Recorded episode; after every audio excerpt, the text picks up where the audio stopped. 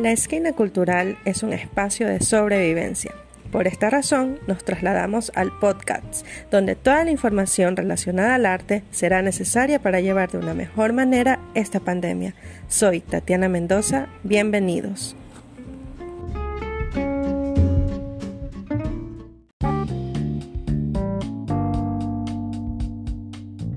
Hola a todos, estamos aquí en la esquina cultural y bueno, cómo están viviendo esta pandemia. Esperemos que ya los días no sean tan largos y que en algún momento podamos retomar, pero ya una nueva normalidad.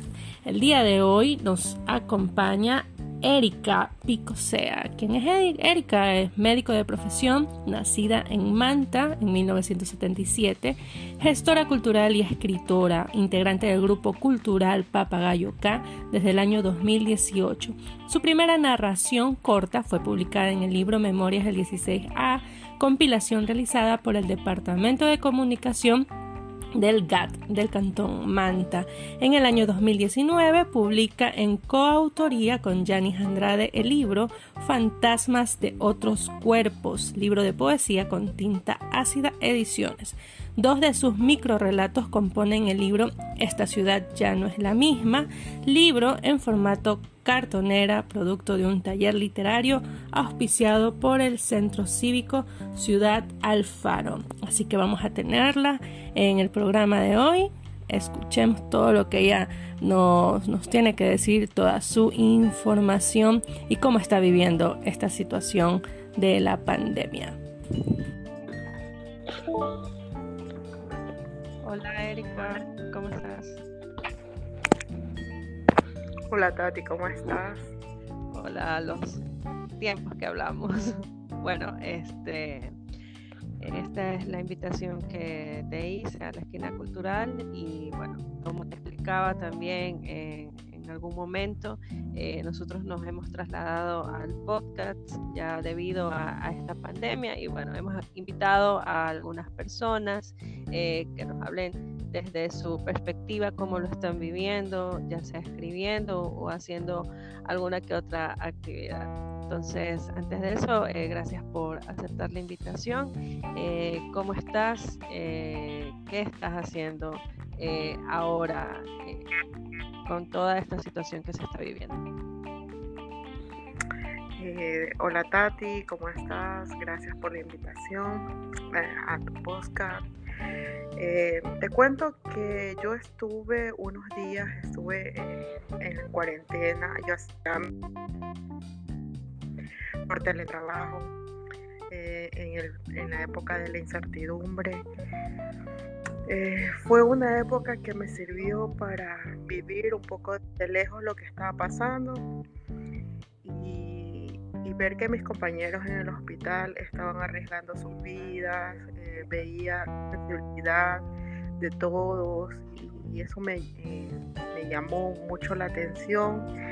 Eh, entonces, eh, sí, todas estas cosas que están pasando, a uno como escritora también le muerde el alma y uno empieza a desahogarse con, lo que mejor puede. En este caso, en mi caso, a mí me gusta escribir y me gusta escribir sobre cosas que a uno le, le, duelen, eh, la poesía a partir del dolor. Entonces he hecho unos pequeños, unos pequeños este, poemas en torno a eso, pero todavía están en borrador, necesito, eh, necesito pulirlos un poco y ya después vamos a ver si, si pueden salir a la luz. Ahora sí ya estoy trabajando, estoy en el hospital eh, con toda la fuerza que, se pueda y, seguir adelante. Claro, ¿y cómo ves eh, la situación tú que eh, en este caso eres doctora, estás en el, en el hospital, vives el día a día? ¿Cómo es el panorama? ¿Tú crees que ha habido algún cambio desde que empezó la situación aquí en nuestro país hasta ahora? Mira, la situación empezó muy fuerte en Guayaquil, como tú sabes, escuchabas las noticias, en Manabí se vino de a poco, pero ahorita estamos sufriendo un, pico estamos ya subiendo este, en contagios. Entonces, eh, lo que se nos viene en esta semana y la próxima semana va a ser crucial. Estamos viendo que, que hay muchos enfermos, que las camas de los hospitales se están saturando en el hospital en que yo estoy y en todos los hospitales de Puerto Viejo y Manta. Entonces sí van a haber más contagios y, y muchos más fallecidos de lo que ya está viendo ahora. Claro. ¿Tú crees que acá en Manabí eh, se está viviendo lo que Guayaquil en este caso vivió al inicio? Eso es lo que probablemente pase.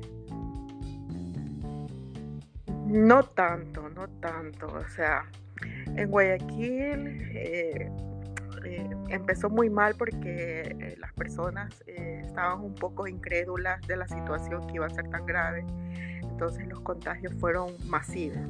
Acá en Manaví se logró controlar un poco al, al, inicio y más bien la curva de contagios es como proporcional a lo que ya estaba previsto sea, sí hay contagio, la gente se, se sigue contagiando, pero no creo que suceda como ha sucedido en Guayas así tan extensamente.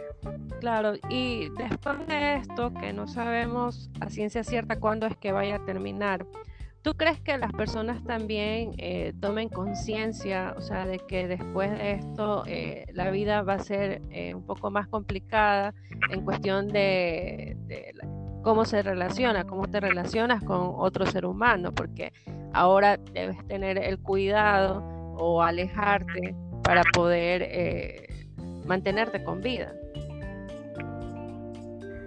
Así es, para nosotros que somos una población sociable, sobre todo nosotros los manavitos, los mantenses, puertovejenses, muy cálidos, eh, va a ser muy difícil. Por eso es que incluso la gente es un poco reacia a, lo que, a las medidas que nosotros decimos de distanciamiento social, de, de no, de no crear esas multitudes en, en, centros de centros de distracción o en colas en bancos y esas cosas, porque el manavita es así, le gusta este, relacionarse con las personas, por eso va a ser un, un cambio muy drástico. Ahora, las ahora todo está en cada uno, porque así como tú dices, eh, va a haber, o sea, el modo de vida va a ser muy diferente. Vamos a adquirir una cultura de protección, así como sucede en Japón, ellos incluso antes de la pandemia ellos usaban mascarillas por el smog, pero ya eso era parte de, su sociedad. Entonces nosotros vamos a estar obligados a hacer lo mismo, a cambiar nuestros hábitos, todo por el bienestar de cada uno. Claro, es lo que se viene y, también eh, en la forma de escritura, pienso que por ejemplo, nosotros nunca habíamos tenido antes una situación así, como por ejemplo cuando pasó con el terremoto, que nacieron de ahí algunas historias, gente que empezó a escribir también a raíz de eso. Entonces, ahora que la situación eh, que nunca habíamos vivido, como es una pandemia, eh, también el escritor o el poeta va a tener un nuevo tema y también de acuerdo a la experiencia. Por ejemplo, eh, tú fuiste coautora de Cuerpos de otras cuerpos de otras voces, fantasmas. Eh, fantasmas, de otros fantasmas de otros cuerpos, disculpa. Sí, fantasmas de otros cuerpos. Y obviamente la experiencia que a ti te llevó a escribir este libro eh, con Janis Andrade eh, es totalmente diferente a lo que supongo estás escribiendo ahora. Cuéntanos un poco cómo fue tu experiencia eh, cuando escribiste el libro de Fantasmas de otros cuerpos.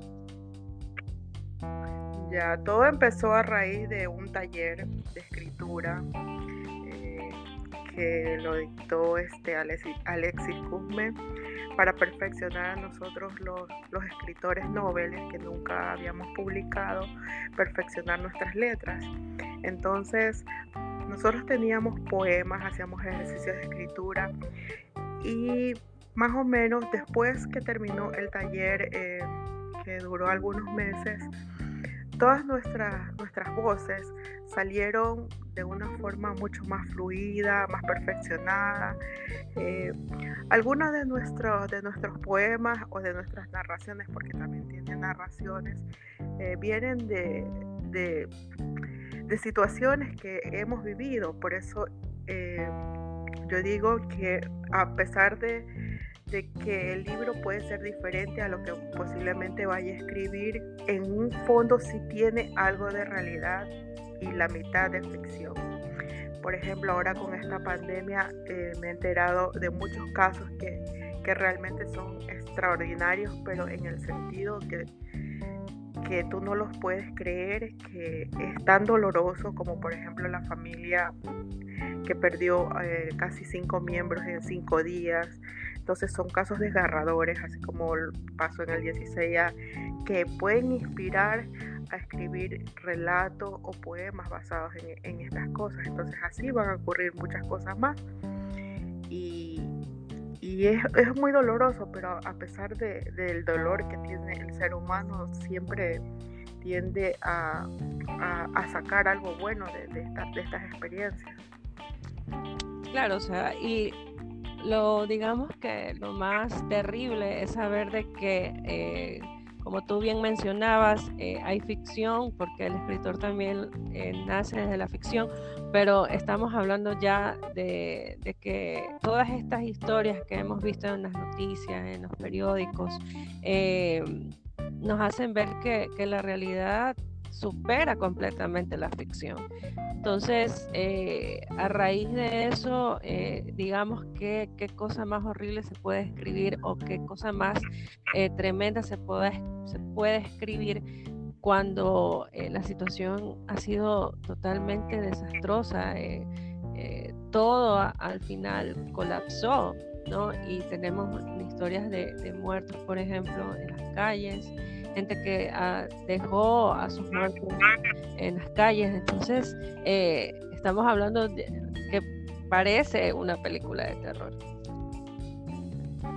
Claro, o sea, muy aparte de, todo lo, terrorífico que se está viviendo, eh, el lado humano, eh, la solidaridad y todo está está tocado por esta por esta pandemia el escritor, el escritor tiene mucho, mucha, ¿qué te podría decir? Mucho contenido. Tiene de dónde agarrarse para escribir eh, cosas buenas, cosas malas, porque no todo ha sido este, tragedia, han pasado también cosas buenas. Por ejemplo, a mí me sorprendió de un caso de un, de un señor de 85 años que, que le que prácticamente salió de la muerte, o sea, un señor que tenía todas las, de perder y sin embargo está feliz en su casa. O sea, son cosas ya increíbles que, están pasando. Entonces, yo creo que desde ahí el escritor puede inspirarse para, sacar buenas, buenos contenidos. Los textos en los que has trabajado eh, ahora, por ejemplo, tú tienes un horario eh, laboral, eh, ¿cómo, ¿cómo, haces? Eh, de repente nace una idea y luego ya lo, lo, escribes en un papel, o cómo es que en este caso es tu, tu ejercicio también como escritora. Ya, este, por lo general, eh, como tipo periodista, pero yo no, soy periodista, nada que ver, sino que yo me entero de algo que es algo impresionante eh, y eso me da una idea. Para que no, la idea no se me vaya, eh, yo la anoto. Por lo general, ahorita lo que tengamos a la mano es el teléfono en unas notitas. Entonces pongo la idea principal. Y cuando ya tengo la idea principal, comienzo, en mi tiempo libre, comienzo ya a darle forma, a darle forma y, y, y, hacer micro relatos o hacer poemas, que eso es lo que me gusta hacer. Y puede terminar en un micro relato o puede terminar en un poema.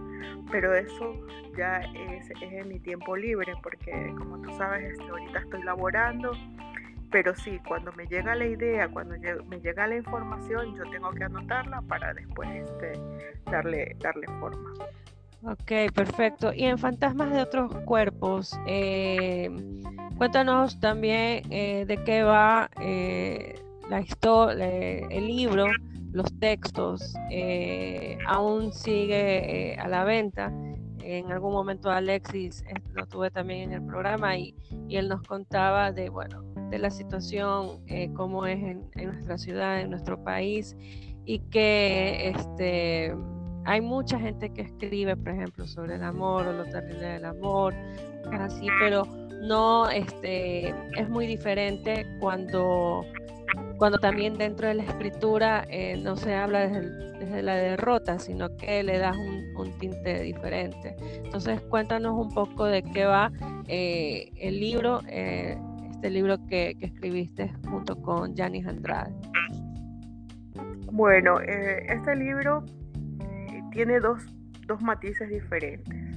La escritura de Janis es muy fresca, es muy contemporánea. Tú compras el libro y, te vas a trasladar a, dos épocas. Eh, la escritura mía siempre fue un poco más basada en la escritura eh, del siglo XX. Entonces, todos mis textos eh, van encaminados así como a esa cultura, a esa cultura un poco antigua. Claro, tú eres admiradora también de Medardo Ángel Silva, entonces... Claro, claro, sí, porque como yo soy admiradora de, este tipo de, escritor que, en su época, bueno, él llamaba mucho la atención por sus clases de, de relatos, entonces mi escritura va así un poco encaminada a lo que yo aprendí de él. Entonces hay muchas cosas que son autobiográficas, pero también mezcladas con un poco de ficción. Entonces, en lo que es mi parte, que es lo que yo te puedo hablar, porque como tú sabes o te estás diciendo, es en coautoría con Janis, eh, lo que es mi parte, eh, se encuentran microrelatos y poemas en este, en este tipo de escritura de, vivencias, casi, casi siempre vivencias un poco tristes.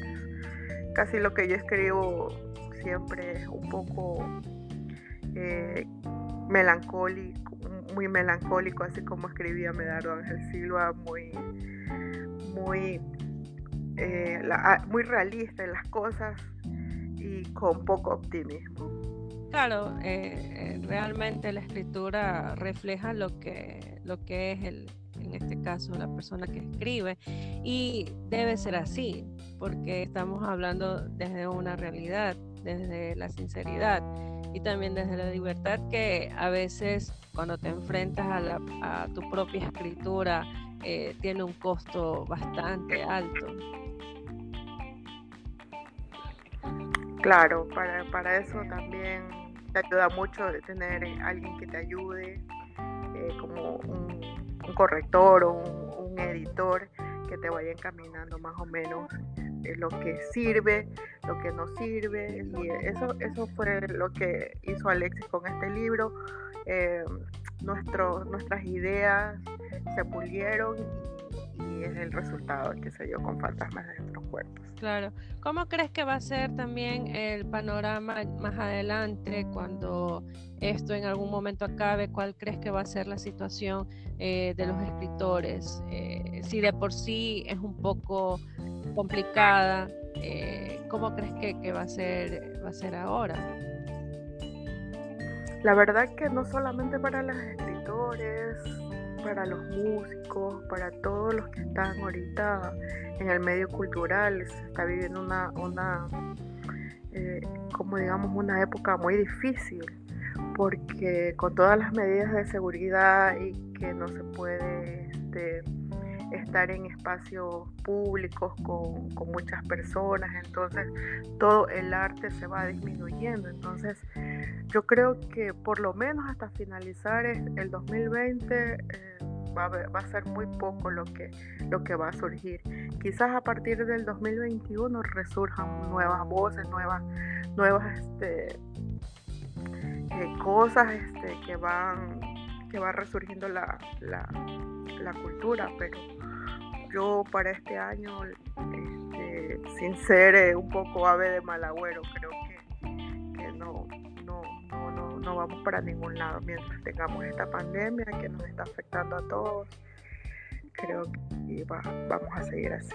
Claro, no, y, no es pesimismo, es la realidad, porque realmente con todo lo que está ocurriendo eh, es difícil, eh, sí, sinceramente hablando, o sea, eh, si no iban muchas personas a recitales de poesía o algún otro evento, imagínate ahora, o sea, es algo que no va a pasar, porque la gente va a cuidarse, como también ya luego que pase el tiempo, tal vez la gente tratará de retomar eh, su vida anterior, pero de todas formas esto quedará marcado como uno de los peores años que, hemos tenido y que nos ha tocado vivir.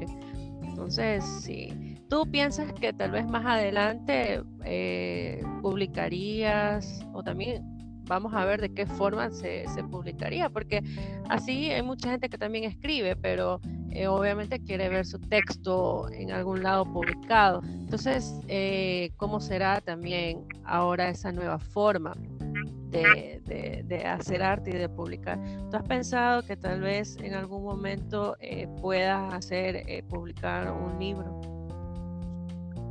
esa es mi idea, porque ya comencé con la coautoría, pero uno siempre quiere llegar a, tener un libro de su autoría. Entonces, eh, me, me he encaminado un poco con el tipo del microrelato. Eh, yo ya escribí poesía, a pesar de que lo sigo haciendo, no creo que salga otro libro de poesía. Eh, yo quiero más un poco incursionar en lo que es la narrativa.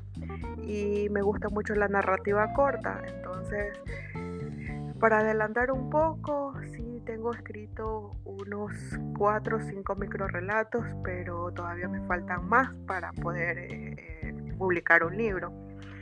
Pero obviamente a partir del próximo año si podemos salir de, esta pandemia, porque yo te hablo no solamente desde la parte humana de la que yo vivo, sino que también te hablo de la parte profesional. Y no es con el ánimo de ser pesimista, pero yo lo estoy viviendo ahí en, mi lugar de trabajo, veo cómo están las cosas y por eso es que te digo que, que por lo menos hasta diciembre de este año vamos a estar un poco aislados de, sobre todo del medio cultural. Claro, hasta que poco a poco ya vaya este, cambiando. ¿Tú crees que el, semáforo se mantenga en rojo un buen tiempo? Eh, creo que en Guayaquil lo van a levantar o van a cambiarlo a partir del 24, 25, depende de cómo se den las cosas. ¿Crees que eso no eh, sería como que eh, demasiado acelerar algo que, igual la gente no, no, no está consciente, porque justo hoy veía en las noticias eh, imágenes de, personas en Guayaquil que como que eh, no guarda la distancia, entonces eh, se podría haber un rebrote. Claro, eso es lo que eso es lo que va a pasar en caso de que se cambie de color este, muy apresuradamente supuestamente las autoridades dicen que en caso que haya un brote, al cambiar el color, otra vez va a volver al, color anterior, pero ya el daño ya estaría hecho, porque si hay un brote, otra vez se volverían a colapsar los hospitales, eh, van a haber nuevas muertes y, todo, eh, sería como un retroceso, un retroceso en algo que ya deberíamos estar aplanando la curva de los contagios, ya saliendo ya de la última etapa. Entonces, mi recomendación, pero, pero yo, bueno, casi no tengo un poco de voz ni de voto en el país. Eh, pero es que no apurarse con el cambio de color, por lo menos deberíamos estar hasta más junio siquiera con, con, el color rojo, pero todo ya depende de las autoridades, en realidad eso se nos escapa a nosotros de, de las manos. Claro, y cuéntanos, eh, ya para ir finalizando, ¿cómo es tu día a día? O sea, supongo que eh, tienes que eh, hacer lo, que hacen la mayoría de personas que les toca salir o estar en contacto, es luego regresar hacer la limpieza, desinfectarse, bueno, todo eso. Me imagino que tú que estás más cercana a, estás dentro de un hospital, me imagino que las medidas son así o más extremas. Claro, a ver, te cuento. Eh, primeramente tuve que irme de mi casa. Eh, ahorita estoy en Puerto Viejo, alquilé un, apartamentito pequeño, pero un poco independiente. No podía arriesgar porque mis hermanos con los que yo vivía eh, son un poco vulnerables por la edad y por problemas, problemas cardíacos. Entonces ahora estoy prácticamente aislada, sola. Trabajo, voy al trabajo, eh, tomo las medidas necesarias, preparo mi propio alimento para llevar y comer porque ya no, nos pueden dar el alimento en el, hospital. Eh, ya está un poco prohibido eso para personal que, es externo, solamente para los pacientes. Eh, entonces, y lo mismo para el regreso, es, todo un trámite.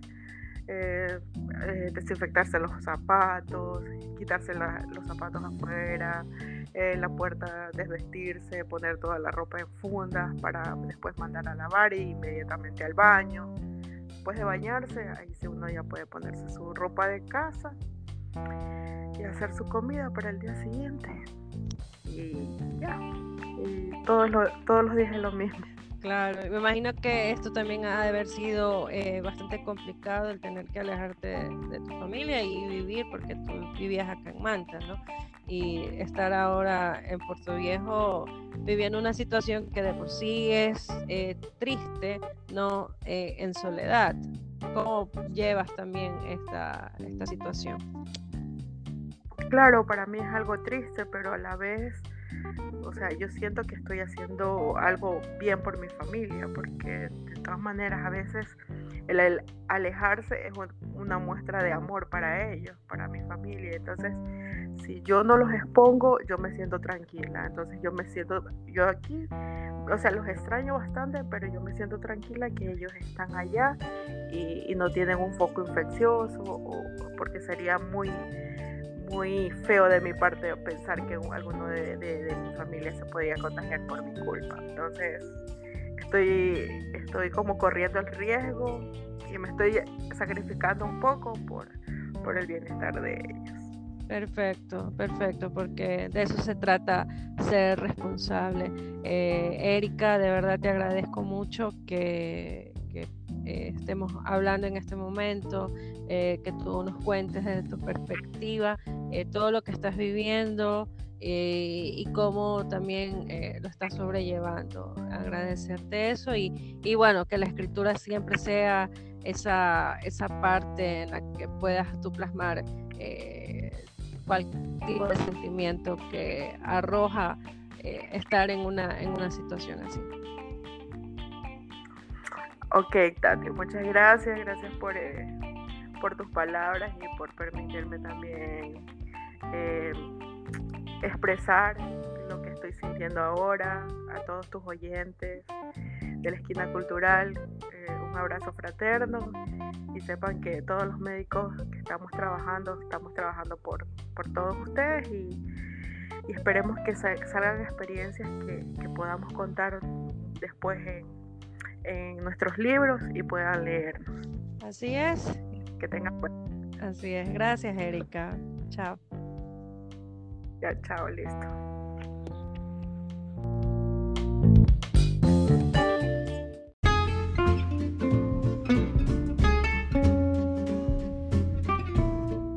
¿Quién dijo que todo está perdido? Yo vengo a ofrecer mi corazón. Esa es la parte de una canción compuesta por el gran Fito Páez. Nos quedamos con esa esperanza eh, que tal vez es lo único que nos puede sostener en medio de esta pandemia. Este fue el cuarto episodio de la Esquina Cultural. Soy Tatiana Mendoza. Nos veremos en el siguiente podcast.